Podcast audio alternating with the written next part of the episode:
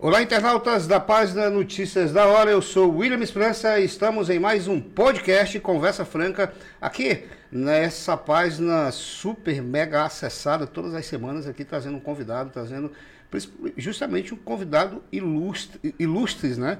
Onde aqui nós tratamos de diversos assuntos. Vocês puderam observar que nós passamos aí quase um mês, né? Falando sobre é, direito penal, sobre é, direito, sobre a questão de é, autoridades do judiciário é, comentaram aqui que preso hoje nos, no, nos presídios do estado do Acre não são ressocializados, né? apenas, apenas cumprem pena. Isso quem disse foi a doutora Luana Campos, né? que foi inclusive juíza e responsável pela vara de execuções penais. Tivemos aqui também o Thales Tranin, né, que promotor de justiça responsável pela essa vara de execuções penais, também confirmou o que disse a juíza é, Luana Campos, né? Tivemos aqui a doutora Alessandra Garcia Marques, do Ministério Público, a doutora Cátia Rejane. É, vamos ter outros convidados também, que é, tivemos o doutor Jordano Dourado, juiz de direito aqui do nosso estado. Tiveram aqui delegados de polícia, tiveram aqui várias. Fizemos aqui um, um, um de com informativo referente ao nosso Poder Judiciário e vamos iniciar agora é, a partir desse, de, desse próximo período, falar sobre um pouco da educação no nosso Estado. É, inclusive, um tema esse é, bastante abordado durante esse período de pandemia, onde nós passamos por momentos difíceis, né, e as pessoas tiveram que se reinventar. E, por ironia de destino, estou aqui recebendo hoje o professor de História e hoje atual diretor do Colégio de Aplicação, amigo meu de moleque, tá? A gente cresceu e se criou junto ah, rapaz, se eu for contar as histórias que eu tive com o, doutor, com o professor Carlos aqui, eu vou contar uma coisa. E também recebendo aqui a, a companhia, está aqui nos bastidores assistindo aqui a entrevista, a minha amiga Ellen Pontes também, que está aqui, figuraça também. Eu não vou nem contar aqui essa história dela, mas depois eu, eu, eu comento com vocês. É, boa tarde, Carlos, obrigado por ter aceitado ser o primeiro entrevistado aqui desse desse hall de debate, de bate-papo mesmo aqui para conhecer um pouco da educação aqui no Conversa Franca. Boa tarde, Williams. Eu que agradeço o convite, agradeço esse momento especial de estar aqui com você. É um, é um prazer estar vivendo esse momento aqui contigo. Maravilha, Carlos. É, para iniciar, vamos conhecer um pouco. Você é acriano? Sou acriano, nasci em Tarauacá no ano de 1975. Mas com dois anos vim para Rio Branco com meus pais, com minha família e estou aqui sou acriano, acriano mesmo, nascido em Tarauacá, mas um pouco mais rio-branquense do que tarauacaense. Ah, então tu é de Tarauacá também? Também. Que legal, cara. Minha família toda... Eu nasci em Rio Branco, mas toda a minha família, é, por parte de mãe, são dos seringais de Tarauacá. É, a maioria da galera de Rio Branco mesmo, assim, é difícil você dizer, ah, veio fulano de, de, de outro estado e tal. De, é, geralmente, por exemplo, você não vê... Difícil você ver. Eu, por exemplo, tenho dificuldade de ver cruzeirense, é, ali de Brasileia, de outro, geralmente ou é Taracá ou de Feijó. Tem bastante. Né? Taracá, Feijó, Jordão. Jordão também. É. Verdade. E me diz, aí tu veio para Rio, aí tu nasceu em Taracá, veio morar em Rio Branco. Exatamente. Em que ano, lembra? Em 77. Eu não lembro, mas eu sei da história que meus ah, pais contam, 77. né? Porque eu tinha dois anos só. Beleza. Aí tu aí começou a estudar é. e fez o curso eu, de... Eu tenho, eu tenho uma história muito interessante quando eu comecei a estudar, porque eu queria estudar mas se fosse na sala do meu irmão, porque eu tinha medo de ficar numa sala sozinho. Ah. E aí, por isso, eu não fiz educação infantil. Eu não fiz aquelas primeiras sériezinhas de pré-1, pré pré-2 que tinha na época. Eu não fiz. Mas aí minha mãe me alfabetizou em casa. E aí, quando eu fui, quando eu resolvi realmente estudar, a minha mãe me levou numa escola perto de casa e ela já tinha me alfabetizado, já sabia ler, já sabia escrever e já sabia somar, diminuir poucos números. E ali eu fui aceito na escola, já quase no meio do ano, para começar a primeira série do ensino fundamental. Então eu já comecei estudando em escola na primeira série. E aí depois daí eu não parei mais, eh, terminei o ensino fundamental, depois fui fazer o ensino médio, depois entrei na faculdade de História, me formei. E que ano você entrou na faculdade de História? Eu, eu sou da turma de 1995. Caramba, bem antigo. É. Aí depois eu fiz especialização, depois eu fiz, é, comecei duas vezes o curso de direito, daí parei. Duas e, vezes? Começou? Duas vezes comecei e parei. E depois eu fiz mestrado em educação. Caramba! E hoje atual diretor do Colégio de Aplicação. É, atual diretor do Colégio de Aplicação, eu já sou professor na escola há oito anos, passei no concurso da universidade. E Passou no concurso da universidade para professor. Isso, para professor. Eu sou uhum. professor da universidade, só que a gente trabalha com educação básica, uhum. aí eu sou lotado no colégio de aplicação. Qual a matéria que você dá lá História. História também? História. Minha Mas... formação é história, eu sou professor de história. E geralmente quando, por exemplo, a pessoa é formada em matemática, um exemplo, né? ela vai dar aula sobre é, multiplicação, outro sobre adição, enfim, um exemplo que eu estou dando. Na, na no, no curso que você dá aula de história, qual a matéria que você aplica lá para os alunos? É todo é, no geral? É porque é o seguinte, professor de educação básica não tem... Uh, na universidade, eu estou entendendo o que você está dizendo. Lá tem professor de história do Brasil, Isso. tem o professor de história da América, professor de história medieval. Exatamente. Na, na educação básica não é assim. O professor de história, ele trabalha todos os conteúdos que vão preparar os alunos para o ensino médio, para o Enem. Para o Enem. Tanto no ensino fundamental como no ensino médio, os conteúdos se voltam para para o Enem e para vestibulares, de forma geral, algumas universidades que ainda têm vestibular. Então a gente trabalha os conteúdos de história de forma geral, história geral, história do Brasil e história do Acre. Entendi. E Carlos, me diz uma coisa, tu alguma vez, cara, imaginou, a gente, a gente que se, nasceu e cresceu ali no Manuel Julião, né, nas ruas do Manuel Julião, é, a gente Antigamente o bom era que menino não tinha verme, menino não, não tinha, sabe, esse negócio de dor de barriga, essa frescura toda. Ela comia areia, comia barro, ela caía com a cara no chão. O Rafael Gustavo, na época lá que a gente jogava bola, o Cesário, né? E o que é interessante é que antigamente a gente nunca imaginou na vida, eu, por exemplo, viver uma situação dessa igual a gente passou, tá passando, né? Graças a Deus, essa questão da Covid. Tu imaginou algum dia? Nunca. E é interessante que nos conteúdos de história a gente Isso, aborda é. diversas vezes, né? Diversas pandemias que aconteceram ao longo da história. Mas a gente vivenciar. Cita alguma, né? cita alguma. Ah, tem algumas. uma das mais afamadas, eu vou citar aqui durante a, a Idade Média, foi a peste negra. A peste ah. negra dizimou um terço da população europeia. Né? Então é algo assim que parece, quando a gente começa a ver os números, né, hoje de mortes com Covid, é, dá a impressão que a gente está vivenciando algo que é no, que estava nos livros de história. Então é algo realmente inusitado, é algo que a gente não, não, não imaginou que fôssemos viver isso daí, né? E é história, tá, William? O que nós estamos vivendo aqui é um, um momento histórico um momento que histórico. isso realmente vai ficar na história de todos vai nós que vivemos e daqui a alguns anos isso aí, daqui a os livros que já forem lançados, que já forem editados a partir de agora, eles já estarão com esse conteúdo. É Porque é, é algo marcante para a história da humanidade. Muita né? gente morreu, né? Nós já, já nós já passamos o que? Mais de meio milhão de pessoas em todo o Brasil é. que for, tiveram a vida ceifada em relação à Covid. Né? Aqui, nós, aqui nós ultrapassamos as é, 1.500 pessoas só no estado do Acre, é uma proporção gigantesca de, em decorrente do número de habitantes que nós temos hoje em todo o estado. Hoje, de acordo com o IBGE, o último censo que teve, nós estamos em torno aí de sete, quase 850 mil pessoas em todo o estado, né? É, quase, tá, existe, inclusive, a estimativa que até é, 2030 nós ultrapassamos aí um milhão de habitantes já, né? Mas é uma proporção muito alta em relação ao número de pessoas, né? É. E, Carlos, a questão, eu, eu, o que eu pude observar também na, na, na, no âmbito edu, educacional, essa questão da pandemia, assim, estressou muita gente, né?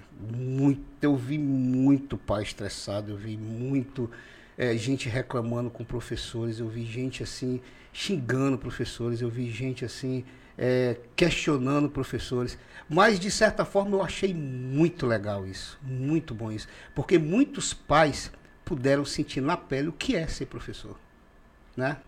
É verdade. Ah, muitas das reclamações que acontecem, inclusive acontece até hoje, é porque tem alguns pais, eu, eu jamais eu vou generalizar, mas tem alguns pais que nunca tinham parado, por exemplo, para fazer uma atividade com o filho. Que era, uma... que, que, era muito comum, pelo é... menos na nossa época. Onde o pai chegava, vem cá, vou te ensinar. Tinha uma paciência. É. Né? E hoje a, a, vida é corrida, os pais trabalham o dia todo. Né? Eu nem, eu nem os culpo por isso, mas muitas famílias não tinham mais essa, essa lida com o filho, de sentar, de, de, de escrever junto, o que, que você trouxe hoje, qual é o, o, a tarefa de casa que o professor passou. E aí muitos pais tiveram que vivenciar essa realidade. Ser professor por, por, esse, por um período, né? E, e aí é, não é fácil, né? E olha que ali ele está lidando com, com o próprio filho, está lidando com uma criança, né? Agora você imagina um professor que tem, no estado, por exemplo, tem, tem salas de aula com 40, 40 alunos, né? mais, às vezes mais de 40. Né? Então é sentir um pouquinho né, algumas questões que alguns professores passam aí. Interessante. E, inclusive, teve muita gente, por exemplo, muita, muitos professores utilizaram hoje é, eu acredito que na, na, época que você formou, é, não, acho que não, vamos dizer assim, não, não existia assim, essa, essa ferramenta do WhatsApp, por exemplo, para estar ah, tá lecionando, para estar tá passando nenhum. informações, né? Isso aí, de certa forma, ajudou ou atrapalhou? Nessa, nessa questão da pandemia, onde os alunos tiveram que ficar em casa, onde os pais tiveram que ensinar. Como é que tu avalia isso aí?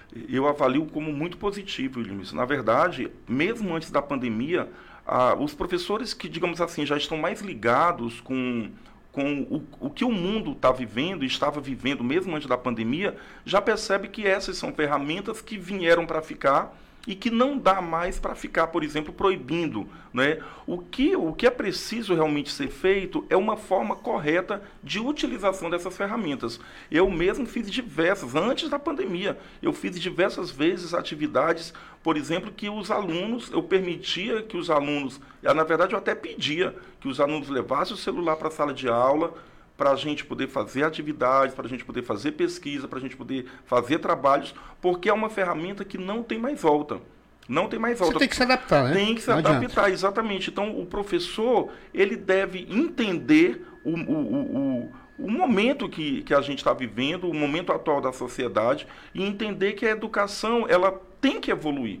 Né? É, eu, esses dias eu estava vendo, tava vendo um vídeo, inclusive a gente trabalhou esse vídeo na, na primeira semana pedagógica, lá no Colégio de Aplicação, onde na, na no, no, vídeo você via a, a, evolução do telefone, a evolução dos carros, a evolução do, do avião, e aí aparecia isso de mil, do século XIX, 1800 e tanto para cá.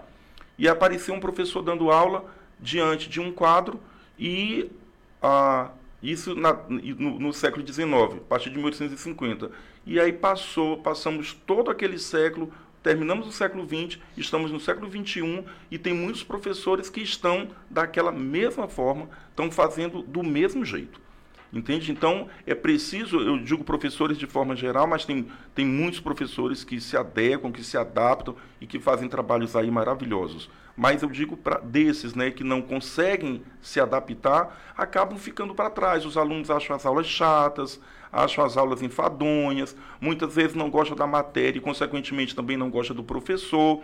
Então, os meninos hoje eles estão eles estão logados o tempo todo. Eles gostam de WhatsApp, eles gostam de rede social, eles gostam de internet. Então, você tem que saber utilizar esses recursos a seu favor. Entendi. Carlos, é, a gente tem acompanhado na mídia nacional, inclusive no meu tempo, ali do colégio, eu estudei no Colégio Batista, estudei no São José, estudei no Colégio Armando Nogueira, que fica lá no Manuel Julião.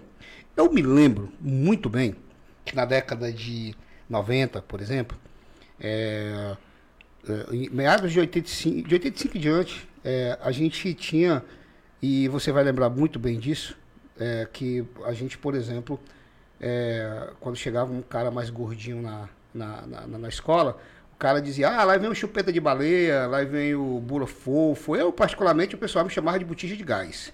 Que era gordinho, todo mundo lembra, inclusive você lembra, a Ellen que está aqui também lembra é, de, desse fato.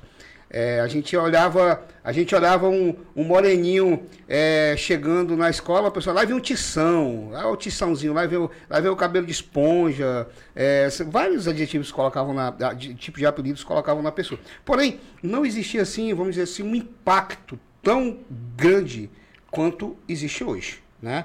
Hoje, por exemplo, a gente sabe que, que é o conhecido, o chamado bullying, né? E muita gente é, por exemplo, tem a branquela, a perna de saracura, são vários os apelidos, né? Certo. Só que hoje, na época de hoje, nos dias de hoje, as pessoas assim passam a se a sentir mais isso na pele, o bullying. Eu acredito que até por conta daquilo que você estava se referindo da evolução tecnológica, porque uma vez que você faz bullying ali entre colegas, beleza, mas isso quando se torna entra na internet, isso se to torna se torna devastador, né? E é, o bullying ele veio, ele hoje acontece e temos inclusive um caso, né, que é o filho da cantora de forró Valquíria Santos, né, que tirou a própria vida, né, é, por conta disso. Como é que você, enquanto diretor de um colégio, que inclusive é um dos colégios mais renomados que tem no Acre, mais antigos, lidar com essa situação? Eu acredito que você deva lidar, já deve ter lidado com isso. Como é que você faz para. É, como é que você avalia isso? Então vamos lá. É, primeiro de tudo, eu quero, eu quero faz, fazer uma lembrança de que quando você se referiu aí à década de 90, e eu, eu vou um pouquinho antes, porque eu, sou, eu já comecei a estudar na década de 80, e, e, a gente via o bullying acontecer. Só que naquele tempo sequer falávamos nisso. Né? Não existia lei para isso, não existia. A, nem, na escola não se falava nisso. Era algo como se fosse algo comum entre as crianças, ser Isso. apelidado. É. Como se fosse é? uma brincadeira mesmo. Como né? se fosse uma brincadeira. Só que não é que hoje, na verdade, hoje a coisa é pior, hoje não é que as crianças de hoje são mais frágeis, não é isso. É porque, como você falou, como as crianças elas têm acesso, elas acabam sabendo que isso são coisas que não são permitidas. Então, muitas delas acabam tendo coragem de falar. E aí os pais também são mais informados e vão na escola e pedem para isso não acontecer e falam com o professor e falam com direção. Mas, na verdade, isso sempre aconteceu e teve muitas crianças daquele período que, embora não falassem nada, mas dentro de si se sentiam menosprezadas, se sentiam excluídas, se sentiam psicologicamente abaladas, mas não tinham o que fazer. Não tinha o que fazer. Eu, eu, você falou de apelidos, eu, desde quatro anos de idade, eu comecei a usar óculos e era muito comum, quatro olhos. Os colegas chamavam de quatro olhos. Eu acho que era o mais maneiro que é, tinha na época. Era o mais maneiro. Mas eu lembro muito bem o quanto, eu, eu, apesar de ser uma criança e apesar de eu não pedir socorro, porque esse socorro não existia na época, eu lembro muito bem como aquilo era ruim para mim. Como eu me sentia mal quando as pessoas falavam comigo daquela forma. Mas não tinha quem recorrer não é? Então, se eu tive alguns traumas, e eu acredito que eu tive, e passei por algumas dificuldades, e passei por alguns problemas, eu, eu tive que tentar resolver comigo mesmo, porque não adiantava falar para a professora. Eu lembro que uma vez eu estava com, com dificuldade de aprender matemática, e eu, a professora tinha me colocado mais no, no meio da sala. E aí, quando chegou a nota de matemática, foi a primeira nota baixa que eu tirei, minha mãe foi na escola, e a própria professora é, é, disse, mas esse seu filho parece que é cego, porque ele parece que ele não enxerga nada, e realmente eu não estava enxergando da posição que ela me colocava. Entendeu? A, a professora falando isso para minha mãe. Ah, mas o seu filho parece que é um cego mesmo. Aí a mamãe disse, mas a senhora não está vendo que ele usa um óculos? A, mãe disse, a professora disse, é, ele usa um, um fundo de garrafa aí na cara, mas eu acho que não está servindo, não. Nossa. Então, naquele momento, uh, não tinha muito o que falar. Mas isso eu lembro, porque eu já tinha 8 para 9 anos, isso eu lembro muito bem desse, desse episódio, e eu lembro do, do, do, do digamos assim, de como eu fiquei triste, de como eu me senti ruim na, de estar tá presenciando aquilo. Isso foi na frente da, na minha frente, na frente da minha mãe. Então é porque a escola não tinha essa visão, não tinha essa política, pouco se falava. Naquele período nem se falava em bullying. Né? Aqui no Brasil mesmo, essas questões começaram a vir mais à tona, as pessoas falar mais a partir da, já do ano 2000. Mas antes não falava-se muito nisso. Não tinha muito assim. Não tinha muito. E tinha muitos outros apelidos em que, como a pessoa não tinha como pedir socorro mesmo, ela acabava levando muitas vezes na brincadeira. Tem muitas crianças também que não se magoavam, como hoje também tem muitas crianças que não se magoam, que não se sentem tristes, mas tem muitas que se sentem. Que então a gente tem que pensar de, da, naquelas crianças que se sentem, como você citou aí, o, o exemplo do, do, do, um rapaz, um jovem, né, foi de uma forma bastante dura, foi perseguido na internet porque postou um vídeo. É o, cyber, é o chamado cyberbullying. Cyber é o cyberbullying, que a gente vai já explicar, mas é que é, é, o cyberbullying é um tipo de bullying, só que é feito internet. Né? Então ele, ele ficou triste a ponto de, né, pela crítica que ele recebeu, pela perseguição que ele recebeu, eh, um jovem chegou ao ponto de se suicidar. E o caso dele não é um caso único, não é um caso isolado. São muitos e muitos. Então, embora tenha pessoas, desde crianças, desde jovens, que já são mais resolvidas, mas tem outras que não são. Tem crianças que têm um alto, é, é, alto nível de timidez, pessoas que têm vergonha, que às vezes passam dificuldades já na vida mesmo, em casa. E às vezes quando chega na escola e se depara com esse tipo de situação, aquilo ali ele pode somatizar e acabar numa tristeza profunda, numa depressão, né, e chegar a casos graves de suicídio, como aconteceu com esse jovem, o filho da cantora. Pois é, e qual é a diferença do bullying para o cyberbullying? Então, olha só, não tem, em si não tem muita diferença. Bullying é um tipo de tirania, é um tipo de perseguição. E isso é bullying, não é uma palavra de origem inglesa. Não existe assim uma, uma palavra em língua portuguesa que traduza exatamente o que é o bullying, mas ele acaba sendo um verbo, né, que é de oprimir, de tiranizar, de perseguir, é, de hostilizar. E que isso é utilizado muito na internet hoje, cara. Exatamente. É. Então, esse é o bullying, né? E ele acontece de diversas formas. Uh, o bullying, Williams, é uma forma de violência. Isso é, é bom a gente deixar bem claro. O bullying é uma forma de violência. E ele acontece não só na escola, mas ele acontece em, muitas vezes em casa, acontece muitas vezes na rua, no bairro em que a, em que a criança e que o jovem vive, né? e até muitas vezes entre adultos. Mas na escola, a escola tem um papel social. Muita gente pensa que a escola é lugar de aprender os conteúdos de língua portuguesa, de matemática, de história, geografia, e é isso, mas não é só isso. A escola, ela, ela, se ela deve se manifestar né, de uma forma que possa atender os anseios sociais, os anseios da sociedade. Então a escola, a verdadeira escola, ela, traba, ela trabalha, ela trata dos conteúdos, das disciplinas, mas ela ensina para a vida. Ela faz a pessoa, ah, por exemplo, ser um cidadão melhor. Né? Então, por isso que quando chega na escola, né, voltando um pouquinho à pergunta anterior, quando chega na escola, casos de bullying, nós não podemos ficar de braços cruzados.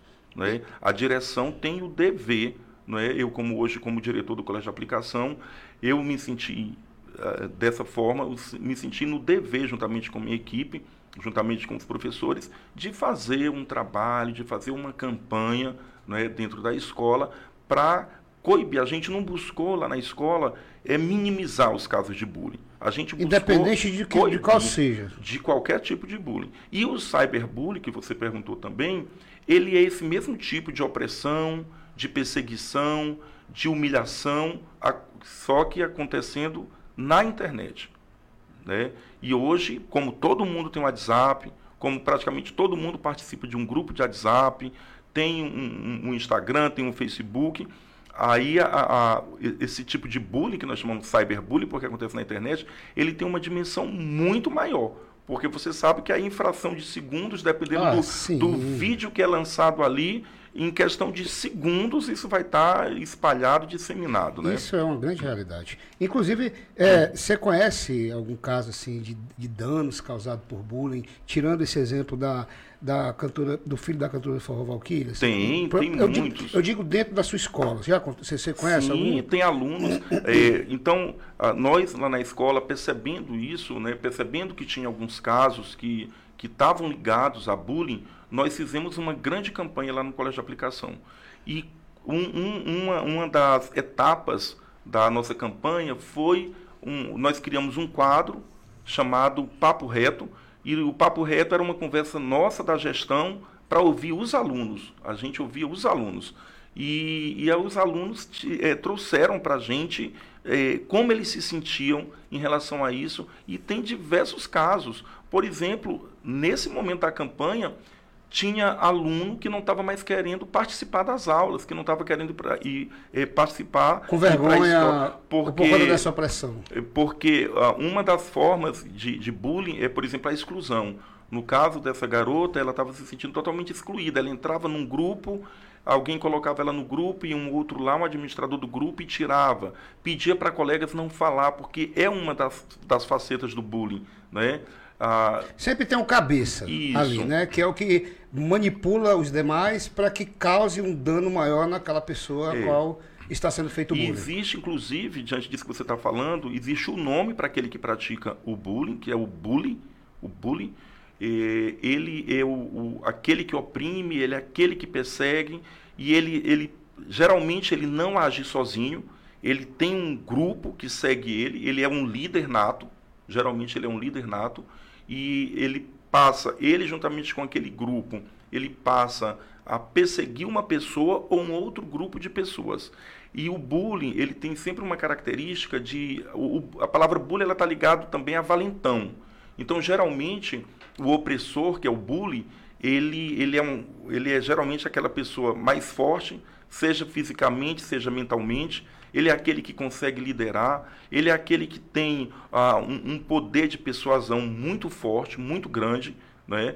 porque ele vai incutir na cabeça dos outros que determinada pessoa, aquela que vai ser a vítima, ela tem que ser deixada de lado, ela tem que ser abandonada, ou é aquela criança que vai, ah, ele, eles vão tomar o lanche, vão tomar a merenda, é aquele que vai apanhar, é aquele que vai ter, vai, vai ser chantageado, então, e, esse, e a vítima também tem, a, a, as suas, também tem as suas características.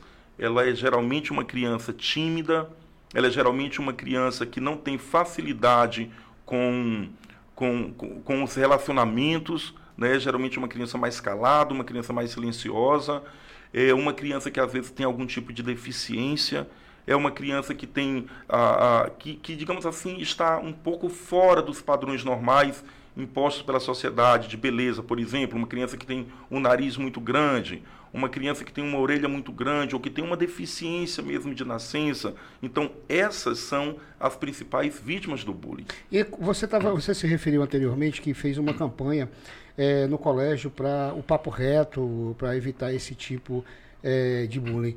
É, você conseguiu observar já algum resultado em relação a isso? Com toda certeza. Com qual, toda qual certeza. foi o resultado que você observou? A campanha, ela, ela teve algumas fases onde a gente tinha uma conversa franca com, com os alunos, né, que é o papo reto.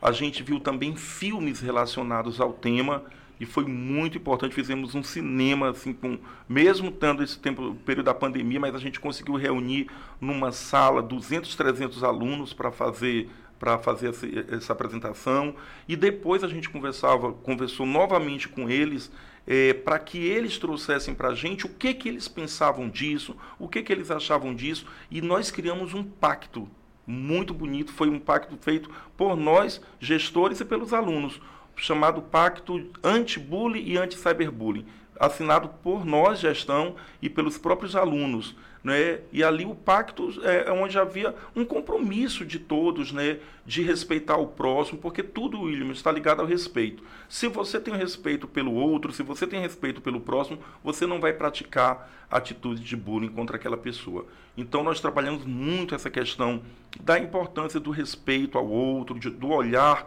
é, afetuoso para o outro, que a amizade é muito mais importante do que do que tá, por exemplo, com esses atos de violência, porque a, o bullying, ele, de qualquer forma que ele apareça, ele é um ato de violência. Pode ser moral, pode ser é, física, pode ser sexual, pode ser psicológica. Então, são várias facetas que o bullying pode se apresentar. Então, a conversa com os alunos e a criação do pacto também feito por eles, foi muito interessante porque a gente trouxe os alunos para a consciência do que era aquilo. A gente não simplesmente chegou para eles e disseram, ó, oh, isso você não vai fazer, porque isso é feio, porque isso não é legal. A gente trabalhou a partir de uma conscientização dentro da escola. E a gente tem, nós temos um portal que é um site também do Colégio de Aplicação, e lá a, a gente tem um, um, um eu não, sei exatamente dizer o nome. Dentro do site tem um espaço, vou dizer assim, tem um espaço que os alunos podem, eles mandam mensagens para a gente. E eu pedi para eles, a gente deixou claro que é tolerância zero para o bullying dentro do colégio de aplicação. E todos os alunos, eles falam, eles podem falar nesse espaço, é um espaço para eles mesmo, e que eles podiam narrar para a gente tudo que eles vissem nesse sentido.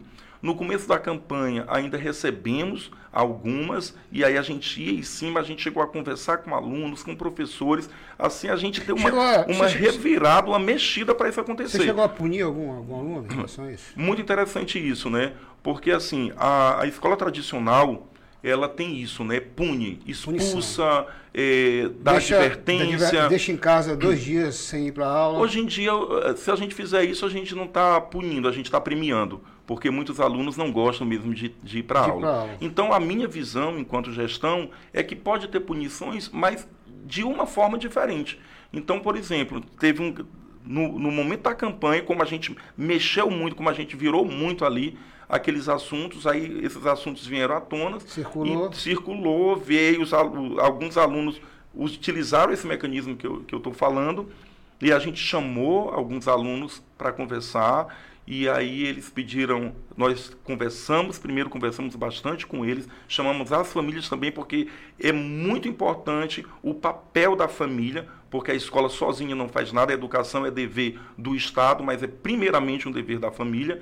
Então chamamos as famílias, conversamos, mostramos o que tinha acontecido e ele, a, o, esses alunos eh, tiveram que fazer uma pesquisa sobre o bullying, fazer uma pesquisa sobre a violência e apresentar na sala de aula para toda a turma. Que legal, é, cara, que legal. E, e mostrando assim a, a, a, o, o, que a atitude deles né, causou e, e pedir desculpas para o colega, reconhecer verdadeiramente. A gente, não, a gente não fez assim, ah, tu tem que pedir desculpa por pedir, tu vai fazer um pedido de desculpa baseado na tua pesquisa. Para ti, a, a, a, tua pesquisa Poxa, vai fazer você perceber, isso, né? porque porque de se, simplesmente punir, ele passa dois dias em casa, três dias em casa, quando ele voltar continua tudo igual. Então a gente pensou é, nessa forma que eu vi que era uma forma melhor, né? e aí eles tiveram que se expor dentro da sala de aula, que para jovens isso é algo muito ruim, né? então para eles isso já é uma, digamos assim, uma punição, mas é como a gente pensou trabalhar a questão da consciência, conscientizar para isso não acontecer. E graças a Deus, Williams, a, a, a, essa campanha já tem, é, já tem um mês que, que concluiu essa primeira fase, porque eu tenho dito assim lá na escola, isso aqui que nós fizemos foi só o start, foi nós alavancamos, nós iniciamos uma campanha, mas que essa campanha ela não para. Ali foi o início, a roda de conversa, o cinema, o papo reto, foi, foi o início né, do trabalho. Mas que o tempo todo a gente está nessa campanha. Mas já tem mais de um mês que aconteceu e nós não temos mais nenhuma lá no, nesse espaço, no site, nós não temos mais nenhuma reclamação. Quando a gente conversa com os alunos, a gente pergunta como é que está e eles estão se sentindo bem, se sentindo satisfeitos com o resultado. Só do início da campanha eles já estão bem satisfeitos. Que legal. Carlos, um, um outro questionamento que é feito, que inclusive eu tive acompanhando bastante em questão de, de é, notícias relacionadas é, em sites nacionais, é, principalmente voltado para o autismo. Né? A gente sabe que tem crianças que as pessoas às vezes elas não conseguem identificar porque geralmente não tem alguém algum caso na família muitas vezes não lê sobre o assunto e acha que aquela criança ela tem algum problema ela é deficiente ela tem um parafusamento quando na verdade é uma é uma, é uma síndrome né, que é considerado autismo né. É, essa questão das crianças com deficiência nas, nas escolas é, que como como eu disse no caso do autismo não é uma deficiência é uma síndrome. Mas as pessoas não procuram entender do que, que se trata e acaba acontecendo também até o bullying em relação a isso, né? Como é que tem sido, é, é, como é que tu tem lidado enquanto diretor no, no teu colégio? Tu tem visto casos, tem casos no, no, no teu colégio? E como é que tu está lidando com isso? Olha, todas, a, todas as crianças da, da escola, quando já tem uns que já chega com laudo, que a família já identificou, não só o autismo, né, que é a síndrome do espectro autista. Isso. Você tem, você tem algum? Temos, tem, tem alunos autistas lá no, no colégio de aplicação. Ah, e além desses, qualquer outro tipo de deficiência ou qualquer outro tipo de, de síndrome, né? E então a família muitas vezes já identifica e a criança já chega na escola laudada, mas tem casos que é principalmente na educação infantil que as professoras elas elas que percebem e aí chamam a família, pedem para levar médicos e aí depois a criança chega com, com esse resultado. As professoras, é, nós chamamos lá as professoras da área de pedagogia, são pessoas assim muito atenciosas, profissionais assim de alto nível. Eu tenho, eu me sinto muito honrado de, de dirigir uma escola que nós temos aquelas professoras ali trabalhando com, com as séries iniciais, com a educação infantil, com o ensino fundamental 1 pessoas mesmo assim gabaritadas para fazer aquele trabalho.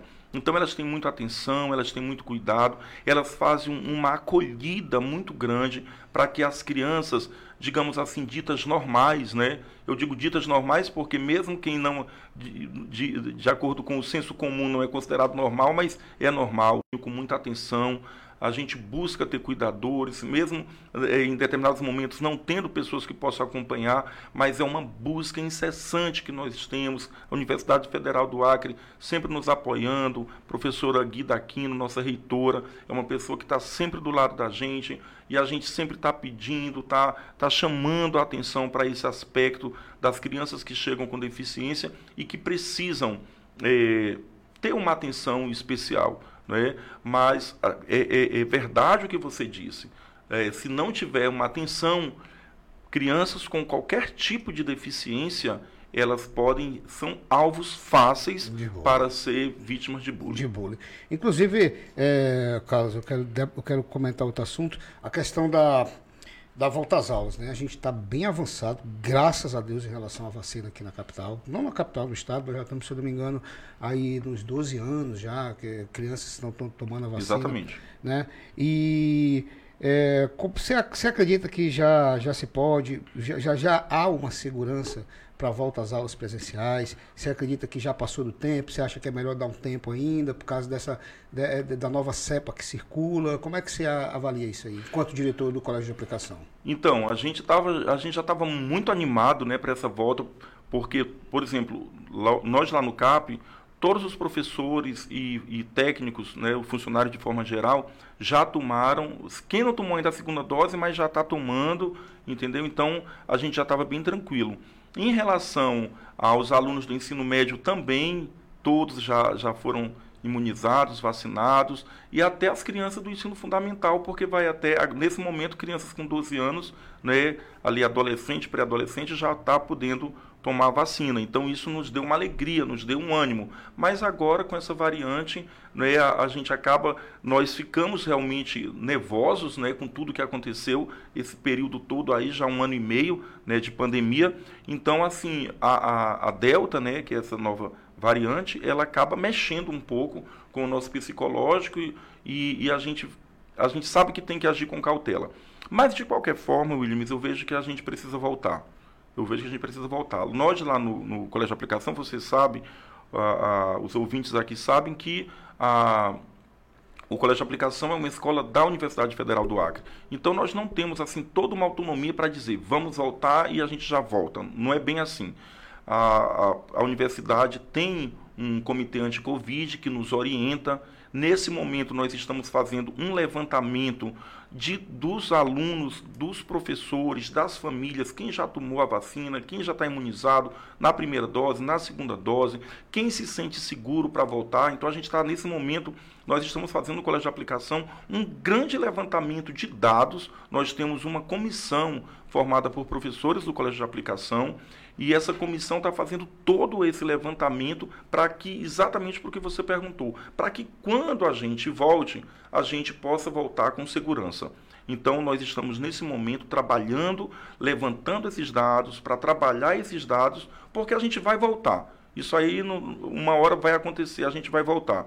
Mas a gente quer voltar com segurança, com segurança para nós, com segurança para as famílias, com segurança para os alunos. Então a gente a gente está nesse momento pensando de que forma nós vamos fazer, porque a gente voltando, a gente volta e para ter essa margem de segurança, a gente vai precisar utilizar os protocolos da Organização Mundial de Saúde, como distanciamento, continuar usando máscara, eh, ter álcool, ter álcool em gel, né, para estar tá utilizando o tempo todo.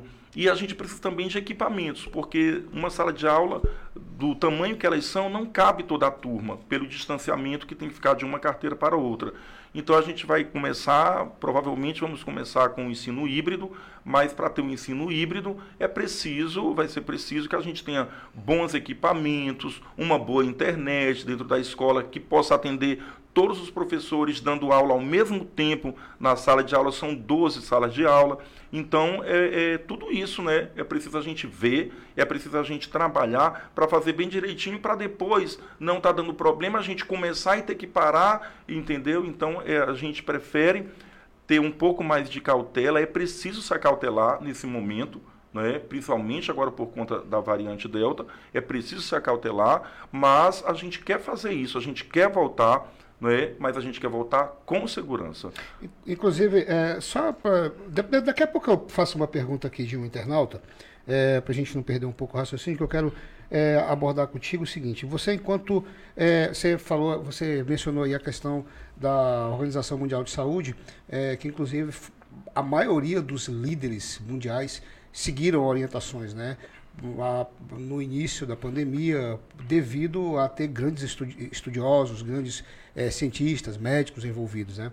E é, você, por ser um funcionário federal, e não quero aqui, pelo amor de Deus, longe de mim, politizar ou querer tornar o nosso bate-papo político, mas é importante a visão de um funcionário federal e de uma pessoa que está é, tá dentro dos quadros. Né? Você acredita que o atual presidente Jair Bolsonaro ele é, soube conduzir bem na área educacional, porque inclusive tem a fala do ministro da Educação relacionado a, a esses assuntos, né? É, como é que se avalia isso, Carlos, enquanto gestor enquanto é, funcionário federal? Williams, é, quando você diz assim, Uh, eu não quero muito politizar, mas a nossa vida é política. A gente é. não tem como sair não, disso. Eu digo politizar né? no sentido de não, é, de, de, de não achar que eu estou jogando em, em não, imagens sós, mais, entendeu? É só Entendi. no sentido de saber sua opinião. Entendeu? Entendi, que entendi. É, importante a é. opinião de quem está dentro. Quem está fora Exatamente. não tem como opinar, mas é. quem está dentro tem prioridade para falar. Com certeza. Então é, mas eu estou dizendo exatamente porque eu estou concordando com sua fala porque não tem como a gente não politizar, porque tudo isso está ligado à política, né? Uh, tanto a política nacional como a política estadual. Porque a gente segue os decretos, né? Isso. E, então, assim, eu, eu na minha visão, Williams, é, a gente, infelizmente, o Brasil, como você citou há pouco, já tem mais de meio milhão, eu acho que pelos dados que eu, a última vez que eu vi, mais de 570, né, 570 mil pessoas já faleceram por conta da Covid eu vejo que realmente isso está ligado a, a, uma má administração, a uma má interpretação, infelizmente, do presidente da República. Ele, desde o começo, ele banalizou a doença, ele não, ele não, é, é, não é, se colocou na fila, como muitos países, para comprar vacina, muito pelo contrário, ele negou a vacina, ele brincou em relação a isso, né? aquela brincadeira da Pfizer que disse que quem tomasse podia virar jacaré, e é uma coisa impressionante como a, a, de forma geral a população que não, não, não, não consegue, por exemplo, diferenciar um fato real de uma fake news, o que é real do que é uma, uma brincadeira, do que é uma ironia, e as pessoas acabam acreditando nisso. As pessoas, muitas pessoas hoje, não se vacinam porque tem medo disso, porque acham que vão morrer. É, sai aí é, é, é, notícias é, horríveis dizendo que a pessoa que tomar vacina vai morrer, vai, vai ser isso, vai ser aquilo outro, sendo que a, a ciência, a medicina está mostrando, comprovando que não é nada disso, que o objetivo da vacina é a gente se imunizar. Né? Então, a, a, por exemplo, o presidente ele não, não quis usar máscara, ele gosta de aglomerar, ele faz movimentos, como agora está chamando a população para um movimento, ele vai para todo canto sem máscara, então ele leva a, a, a, levou essa doença desde o início com muita brincadeira, com muita irresponsabilidade. E aí, por conta disso, a população a população está sofrendo, é muita gente morrendo por falta de realmente uma, uma política melhor né, melhor organizada, né, a, a, gente, a gente percebe que existe aí um, um, desgoverno em relação a isso daí e a tantas outras coisas. Né? Hoje o, os índices de rejeição ao presidente são muito grandes, porque pessoa, as pessoas agora estão, algumas estão começando a perceber a falta de compromisso dele com a população e também a, o, o, descaso dele com as pessoas, né? Quando chegou em 30 mil mortos, imagina, a gente nem imaginava meio milhão, ele brincou, ele, ele eh, satirizou, dizendo que ele não era coveiro, como se ele não tivesse nem aí para as pessoas que estavam morrendo, que isso aí as pessoas iam morrer mesmo. Então, tudo isso faz com que haja haja um desgaste, né? E hoje a população também está sentindo muito com os níveis inflacionários, questão de subida de gás, de gasolina, de alimentos. Então as pessoas estão tá caindo a ficha para as pessoas e o nível de rejeição ao presidente tem, tem aumentado bastante. Mas assim, eu, a minha visão, a visão que eu tenho de política é que o Brasil tá chegou aonde chegou, sobretudo com esse número de mortos com em decorrência da Covid, por uma falta de uma política pública melhor elaborada, melhor voltada para isso aí. Tudo está ligado, Williams, à falta de educação. A falta de educação no sentido de educar, de conhecer. Porque o Brasil entrou, infelizmente, numa fase de obscurantismo. Né? E essa falta de obscurantismo é o quê? É falta de, de estudo, é falta de pessoas que estejam à frente de um cargo como esse por exemplo, no executivo, e que conheçam, por exemplo, de ciência, conheçam de medicina, conheçam. E se não conhecer, que ninguém é obrigado também a conhecer, mas acreditar naqueles que conhecem. Né? A, o obscurantismo que o Brasil vive é por isso, é por uma falta de educação, é por não reconhecer os grandes nomes da ciência, é por não reconhecer os grandes nomes da filosofia, é por não reconhecer que a, a, aquilo que eu não sei tem alguém que sabe. E, por exemplo, se a Organização Mundial de Saúde está dando ordens, está dizendo, está tá seguindo, está mostrando como deve ser um protocolo, e a, os países que seguiram, pode ver, estão numa condição muito melhor que o Brasil. Né? Os países que fizeram isolamento, que usaram, que usaram máscara, que logo compraram as vacinas, tem países vivendo já como se a Covid fosse coisa do passado.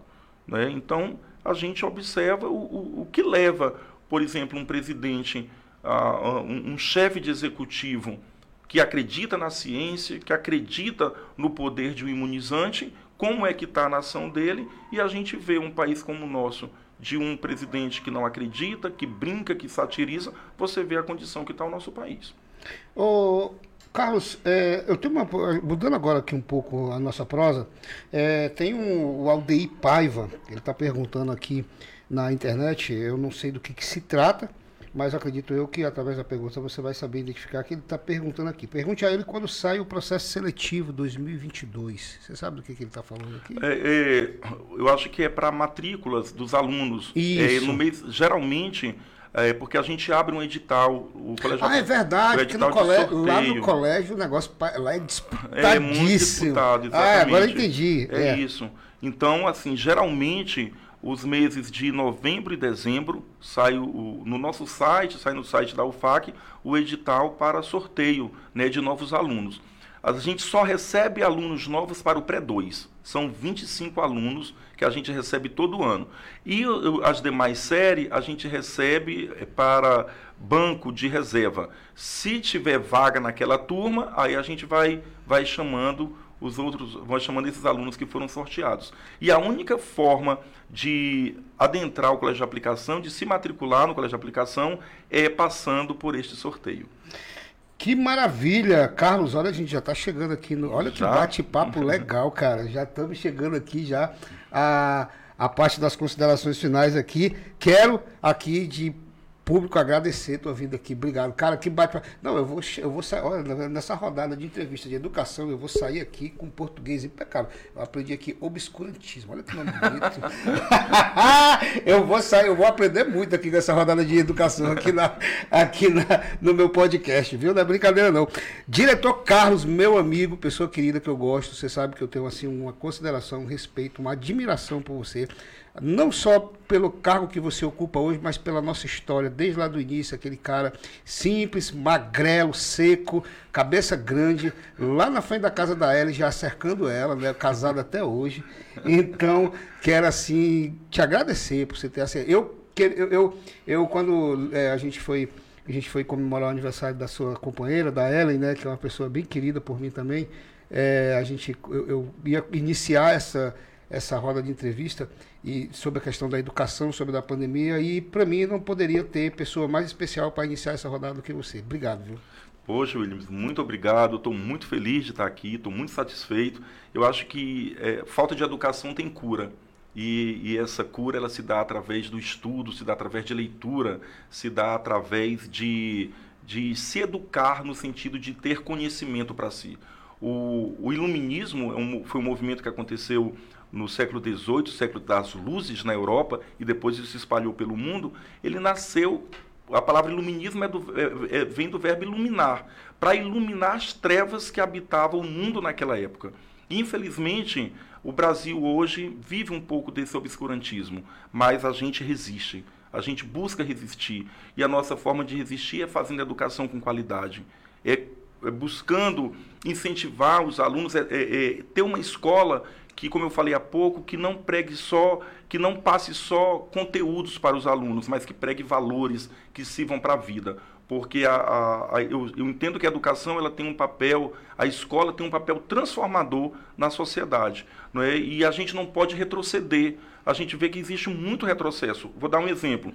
O ministro da Educação falou que crianças com deficiência, eh, se tiverem em salas regulares, elas, uh, elas atrapalham. Isso não é verdade. Absurdo, ele né, fala isso sem, sem saber de onde, ele não, ele não tem. Isso é uma visão que ele tem, mas não existe base pedagógica nenhuma para ele, ele falar isso. Desde a década de 1960, que já vem sendo criado leis, e a nossa LDB, que é a nossa lei maior leis, lei de diretriz e base da educação no Brasil, ela já vem falando isso da importância das crianças com qualquer tipo de deficiência serem inseridas, porque tanto elas aprendem mais inseridas em escolas regulares com crianças ditas normais, como elas também auxiliam aquelas crianças, porque aprende-se ali a ter respeito, a ver que aquela pessoa, ela tem uma deficiência, mas ela é uma pessoa normal ela pode ser inserida no mercado de trabalho da mesma forma. Eu tenho uma, uma sobrinha que é surda muda e ela ela é, tem duas formações de nível superior, porque a mãe dela acreditou na força da educação, porque a mãe dela levava ela até quando ela estava fazendo já universidade, procurava professores que pudessem acompanhar, professor de Libra que tivesse junto. A minha, a, a, essa minha sobrinha hoje já é uma adulta, tem 24, 25 anos, é uma professora, está colaborando, está cumprindo com a sociedade. Entendeu? Então, lugar de criança com deficiência, seja ela qual for, é dentro das escolas regulares. O que o governo precisa é dar a essas crianças as condições necessárias, como professores que possam acompanhar, cuidadores, pessoas que entendem aquela língua, seja de braille, seja língua de sinais, precisa ter instrumentos e ferramentas adequadas para que, que essas crianças possam crescer, possam evoluir, possam se tornar uma pessoa que está contribuindo aí com a sociedade. Né? Então é isso, meu amigo. Eu estou muito feliz de poder falar um pouco de educação. Né? Eu, eu, é uma, já é minha profissão há mais de 20 anos, sou professor. Na verdade, eu, eu, eu, estou diretor do Colégio de Aplicação, o que eu sou mesmo é professor, e eu gosto de falar de educação, eu gosto de falar de como a educação ela pode transformar a vida de uma pessoa. Na verdade, a educação eu vejo como a principal porta capaz de transformar a vida de uma pessoa. As pessoas que têm transformação na vida, que nasceram que não nasceram em berço de ouro, pessoas que nasceram pobres, que nasceram em seringais, como exemplo a nossa, a, a, nossa querida Marina Silva, são pessoas que transformaram a sua vida por conta da educação. Eu sou uma pessoa que sinto minha vida transformada porque eu não sou rico, Williams, mas eu sou uma pessoa feliz pelo nível de consciência que eu estou buscando ter, pelos estudos que eu faço, pelas leituras que eu faço. Eu trouxe aqui um livro é, emblemático para dizer aqui, nessas minhas considerações finais, que essa é minha arma. Essa é minha arma. Para mim, um povo que, que não quer ser escravizado, um povo que quer ser livre, ele não deve pegar em armas, ele deve pegar em livros, ele deve ler livros, porque é isso que pode transformar a sua vida. É isso que vai fazer o Brasil um país melhor, é isso que vai fazer o nosso Estado um Estado melhor, mais rico, com mais progresso. Meu muito obrigado, meu amigo, pela, por esse convite especial que você fez para mim. Obrigado, professor Carlos. E é, foi uma satisfação mais uma vez recebê-lo aqui, tá? E lembrar e fazer o mesmo convite que eu faço às pessoas que passam por aqui. As portas aqui do podcast não estão abertas, estão escancaradas para quando você quiser voltar, bater mais um papo com a gente, trazer novos assuntos. E eu com certeza vou querer receber você de novo aqui para bater um papo. Tá Muito bom? obrigado. Gente, olha só, eu me despeço aqui com vocês. Amanhã nós temos mais um podcast aqui, tá? O podcast acumulou por conta de umas é, responsabilidades que eu tive aí durante a semana, então acabou é, sobrecarregando aí, mas amanhã, olha só, amanhã eu vou receber aqui o Biraci Júnior Iaminauá. Ele é o cacique de uma aldeia lá do Rio Gregório, em Tarauacá, tá? Ele vai vir falar sobre o festival é, Aminauá, é, é, queimadas e vários outros assuntos. Inclusive, ele prometeu e, e, eu acredito que ele vai cumprir que eu vou lá pro meio da tribo agora no festival beber um chá lá, mas eu vou contar só quando eu voltar, tá bom? Um abraço para vocês, lembrando que amanhã estamos aqui no mesmo horário às 18 horas. Tchau, tchau, gente.